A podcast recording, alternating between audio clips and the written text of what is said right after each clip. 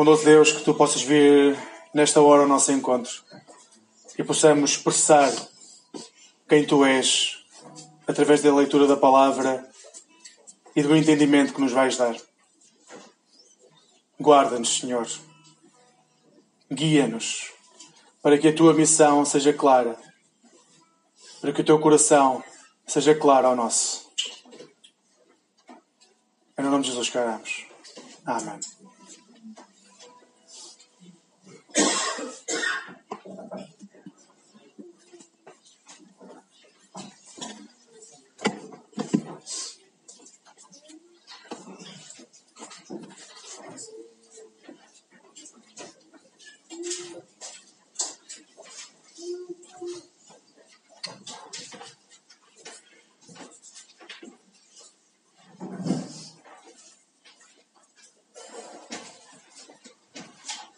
Que dia extraordinário o dia de hoje.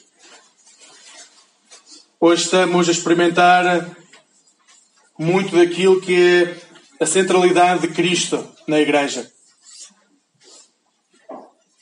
Hoje estamos a experimentar a presença de Deus nas mais diferentes áreas daquilo que significa ser Igreja.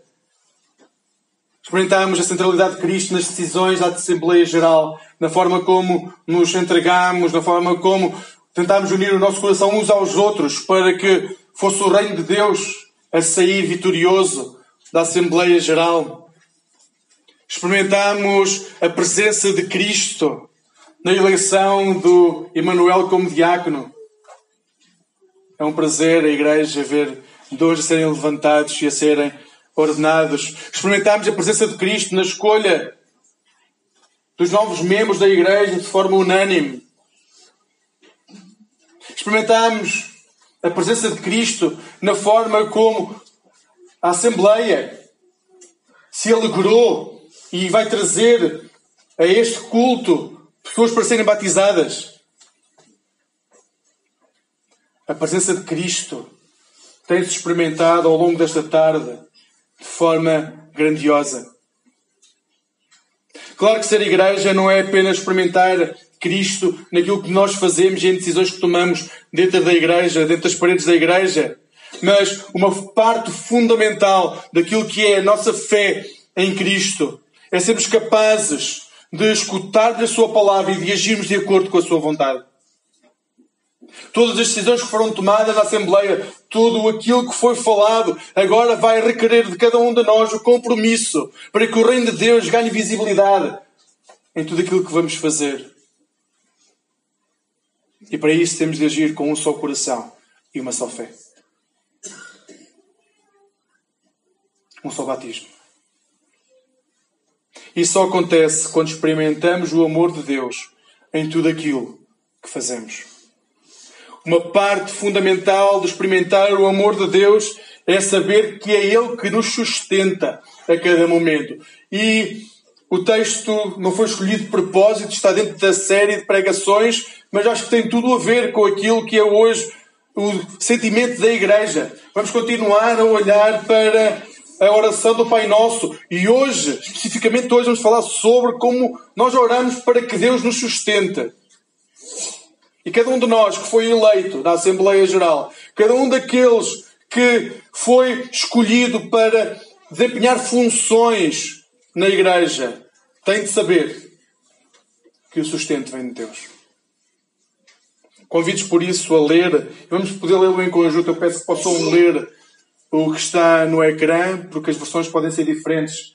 Vamos ler o Pai Nosso em conjunto. Pai Nosso que estás nos céus, santificado seja o teu nome, venha o teu reino seja feita a tua vontade, tanto na terra como no céu. O pão nosso de cada dia dá-nos hoje. Perdoa-nos as nossas dívidas, assim como nós perdoamos aos nossos devedores. E não nos induzas à tentação, mas livra-nos do mal, porque teu é o reino, o poder e a glória para sempre. Amém. Que esta seja a nossa oração nesta tarde. Amém. É impressionante o caminho que temos seguido ao longo do Sermão do Monte. Não sei se é só para mim, mas eu tenho sentido extremamente, tenho sentido extremamente desafiado.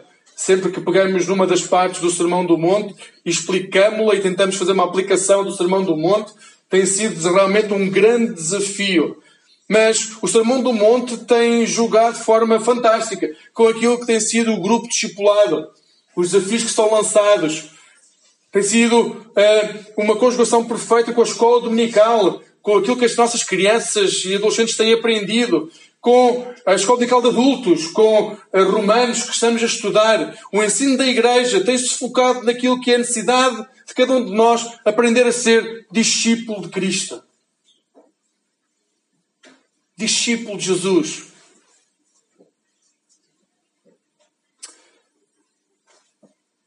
Dados do Eurobarómetro da União Europeia de 2019, da primavera, desta primavera de 2019, que foi divulgado em agosto, dizem-nos, contudo, que nós nos preocupamos muito. Preocupamos demais. Vejam, as três coisas que mais preocupam um português, segundo uma sondagem feita pela União Europeia, é, primeiro, a saúde e a segurança social. É o que preocupa mais os portugueses: saúde e segurança social. Segundo, aumento dos preços e o custo de vida. 27%. A primeira, a saúde e segurança social, 34%. E a terceira coisa que mais preocupa os portugueses é a situação económica do país. 22%. Hoje enaltecemos de uma forma excepcional o nome de Cristo. Queremos colocar Cristo no centro da nossa vida. Hoje cantamos louvores, hoje oramos a Deus, lemos a palavra, mas quando vamos às estatísticas, o que elas nos dizem é que todos nós nos preocupamos com dinheiro. Com o nosso sustento, como vai ser o nosso futuro. Hoje queremos colocar o nosso coração junto ao coração de Deus, mas são as coisas materiais que são a nossa maior preocupação.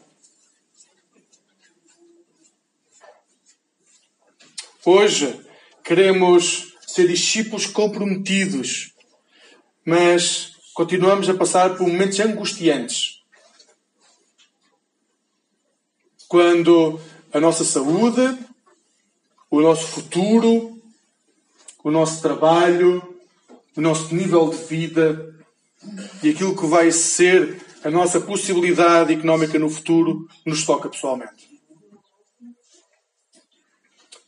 Então surge-nos a frase da oração do Pai Nosso, no qual nós pedimos a Deus o pão nosso de cada dia, dá-nos hoje. O pão nosso de cada dia, dá-nos hoje.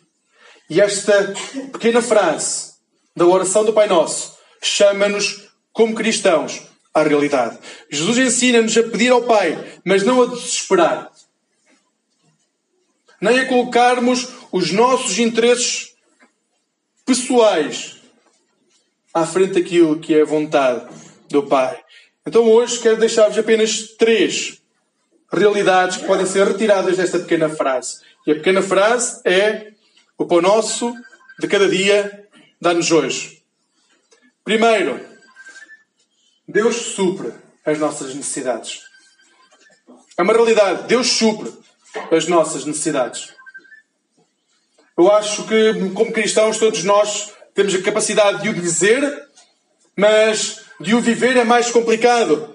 Embora tudo à nossa volta e dentro de nós seja um potencial foco de preocupação, e todos nós sabemos disso, qualquer coisa na nossa vida que saia daquilo que é a nossa, uh, o nosso planeamento é um foco, grande preocupação. O que Jesus nos diz é procura primeiro o reino de Deus e a sua justiça. E o que é que vai acontecer? Tudo que vem depois é um acrescente que Deus nos dá. A realidade é que não precisamos de muito para sobreviver. Talvez todos nós pudéssemos dar testemunho disso. Nós não precisamos de muito para sobreviver. Deus promete cuidar das nossas necessidades.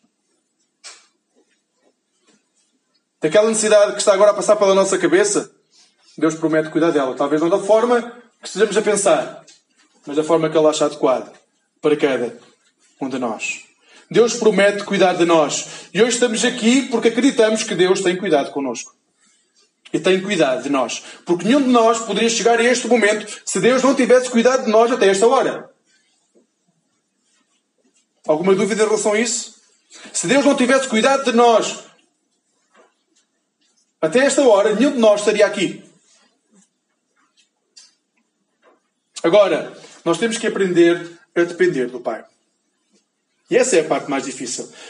Se Deus supra as nossas necessidades de acordo com a sua vontade e não a nossa, isso significa que aquilo que nós vamos viver não tem propriamente a ver com a nossa projeção daquilo que nós queremos, mas com aquilo que Ele quer que nós vivamos.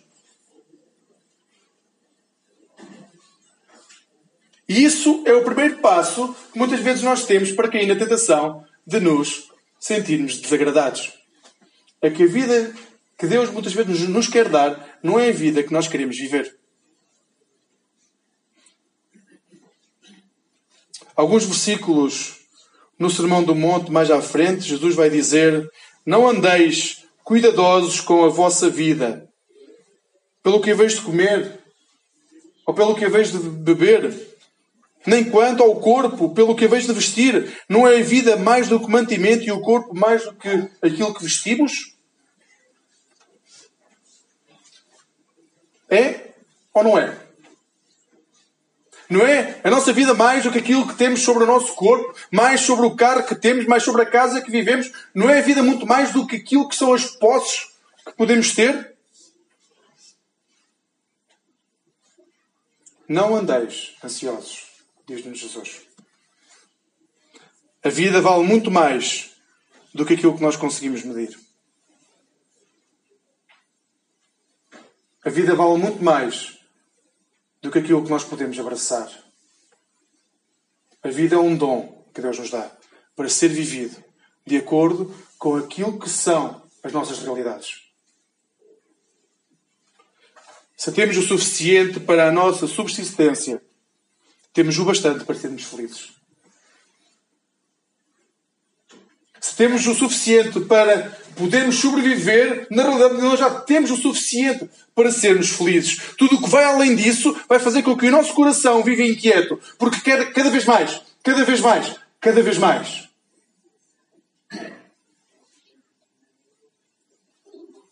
Sempre que vivemos para nós, deixamos de viver para Deus. Sempre que procuramos a nossa realidade pessoal, deixamos de procurar a realidade de Deus. Se o nosso olhar se vira para o nosso interior, deixa de ver o Deus que está diante de nós. Se estamos aos pés de Jesus, mas só conseguimos olhar para aquilo que nós queremos, acontece muitas vezes aquilo que acontece quando um cristão lê a Bíblia. Está a ler a Bíblia e passado dois minutos já não sabe o que leu porque estava a pensar noutra coisa qualquer. É Deus que dá o sustento. Temos de confiar que é Deus que dá o sustento. Segundo, Deus usa-nos para suprir as necessidades dos outros. A frase que nós lemos no Sermão da Montanha não nos diz só que Deus supra as nossas necessidades.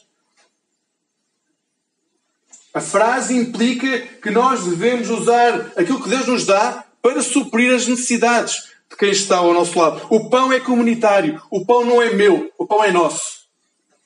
Quando eu oro, não peço para que a minha necessidade seja ultrapassada. Eu peço para que Deus me dê o suficiente para mim e para quem está ao meu lado. Pai, dá-nos o pão nosso. O pedido não é para o meu sustento, o pão é para ser repartido.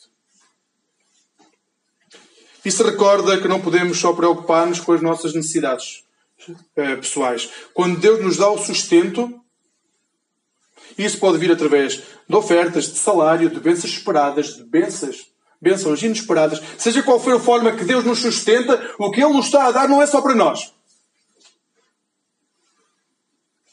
É para nós e para aqueles que estão à nossa volta.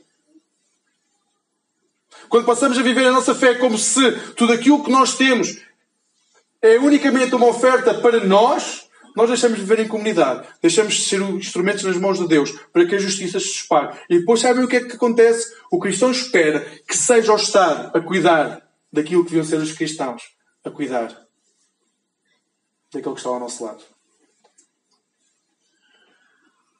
Então passamos a terceirizar algo que nunca poderíamos terceirizar, que é o amor e o cuidado de Deus. Só a Igreja e os cristãos podem desempenhar o amor e o cuidado de Deus. Se eu não vou ler aqui a história, mas vou pedir-vos para lerem em casa. Atos 2 é o expoente máximo que encontramos no Novo Testamento daquilo que é viver para os outros. Mas vou-vos ler um único versículo de Atos 2, que é consequência de quando vivemos para os outros. Quando vivemos para os outros, diz-nos Atos 2,47. Todos os dias acrescentava o Senhor à igreja aqueles que iam ser salvos. É isso que acontece quando nós cuidamos de quem está ao nosso lado. Quando nós recebemos o sustento e sabemos que ele não é só para nós, mas é para partilhar com aqueles que estão à nossa volta, a igreja vai encher-se de pessoas. E não é só de pessoas, porque às vezes vai encher-se de pessoas que querem dinheiro. Não, o que diz o texto é a igreja estava a ser cheia daqueles que iam ser salvos.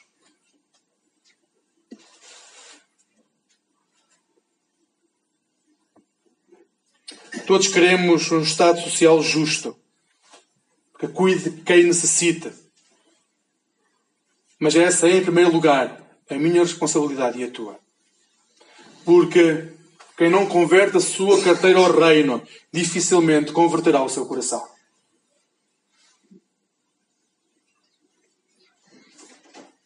Quem não converte a carteira ao reino de Deus, não vai converter o seu coração. E o terceiro ponto que podemos tirar desta pequena frase que encontramos no Sermão do Monte é que a nossa dependência deve ser unicamente de Deus. Um dos assuntos mais falados no mundo de hoje é a providência.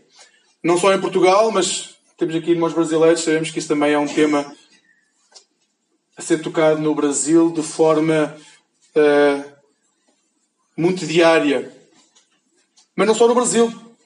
A previdência, como vai ser o futuro das pessoas, é um assunto tocado na maior parte do aquilo que chamamos primeiro mundo, porque a maior parte dos países do primeiro mundo acha que não vai haver condições de nós continuarmos com o estado social como o temos até aqui. Ninguém sabe se terá reforma. Ou se, quando deixar de trabalhar, vai ter que aprender a viver com metade daquilo que ganha hoje. Bem, para aqueles que começaram agora a trabalhar, sabe Deus se haverá sequer metade. Pelo menos a forma como nós estamos habituados a olhar para a Previdência. Isso num mundo que defendia a modernização e a tecnologia como expoente máximo daquilo que seria o avanço da humanidade, deve ser extremamente angustiante. Porque esta era a cultura que dizia: nós, pela razão e pela lógica, vamos fazer com que cada vez trabalhemos menos e ganhemos mais. Mas cada vez estamos a ganhar mais e a trabalhar menos e a receber menos, peço desculpa.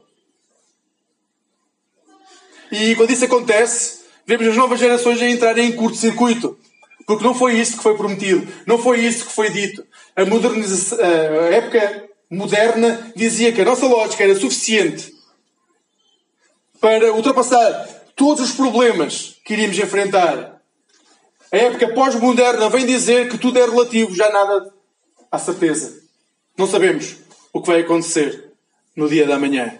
Mas o texto de hoje para nós que somos cristãos, diz-nos que nós devemos orar a Jesus dizendo, ao Pai dizendo, o pão nosso de cada dia dá-nos hoje. Isto claramente é um pedido para hoje, não é um pedido para amanhã. Não é um pedido para a semana que vem. Não é um pedido para o mês que vem ou para quando entrarmos na reforma. É um pedido para hoje. Deus cuida de nós hoje, como vai cuidar de nós amanhã, se nós fizermos o mesmo pedido. Claro que Jesus não está a dizer para sermos irresponsáveis. E não termos projetos o que Jesus está a dizer é que temos um Pai que toma conta de nós.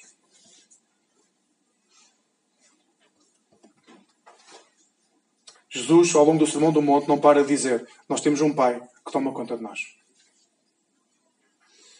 Nas nossas dificuldades, nós temos um Pai que toma conta de nós. Quando não soubermos, estamos no caminho certo, nós temos um Pai que toma conta de nós. E mesmo quando o caminho já for, já tiver ido longe o suficiente para nós nem sequer vermos o Pai, nós temos a certeza. Podemos voltar para casa, porque temos um Pai que toma conta de nós. Todos nós temos a tendência para a autossuficiência. Não gostamos de depender completamente de ninguém. Posso estar enganado, mas imagino que na sala todos nós sejamos mais ou menos assim. Gostamos de ter a nossa dependência. Achamos que se a nossa técnica resolver o problema, escusamos de incomodar quem está ao nosso lado. E se a nossa técnica resolver o problema, Deus poderá ficar fora da equação. Porque nós conseguimos resolver os nossos problemas. Mas Lembrem-se que é Deus que não te dá só o pão. É Deus que te dá o emprego, a energia, a capacidade. É Deus que te dá os dons. É Deus que dá o ar que respiras. É Deus que dá a vida. Mais do que isso, é Deus que permite que milhões de variáveis estejam exatamente sincronizadas para que haja vida neste planeta. E bastando que uma dessas variáveis pudesse não ser aquilo que ela é, ter um valor ligeiramente diferente, a vida não existiria sobre a face da Terra.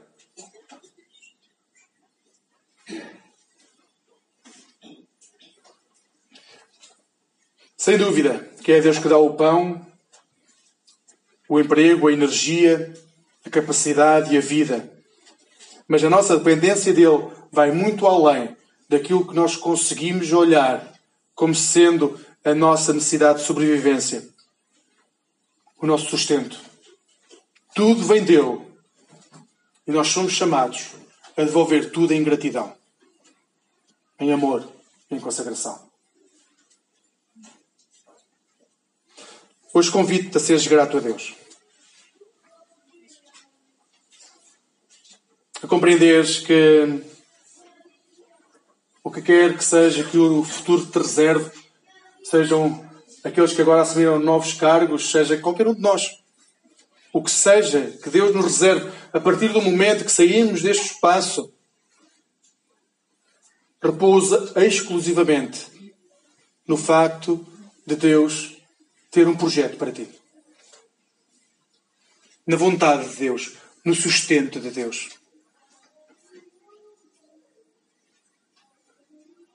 Nada do que possamos fazer será feito sem que ele o valide, que ele o permita. Por isso, ao Emanuel, que foi ordenado diácono, aos membros do Conselho de Oficiais, que agora foram eleitos, aos membros da mesa, aos membros do Conselho Fiscal, aos membros que vão ser apresentados, aos membros que vão ser batizados,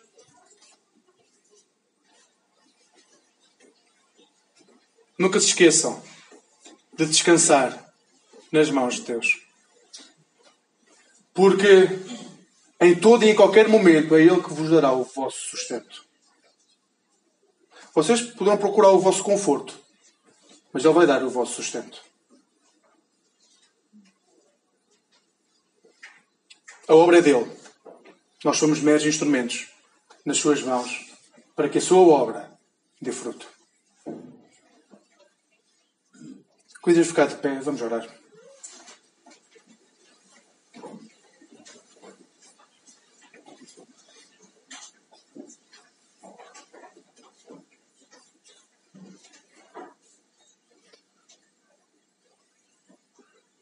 Bondoso Pai, graças te damos porque fielmente tens suprido a nossa necessidade de pão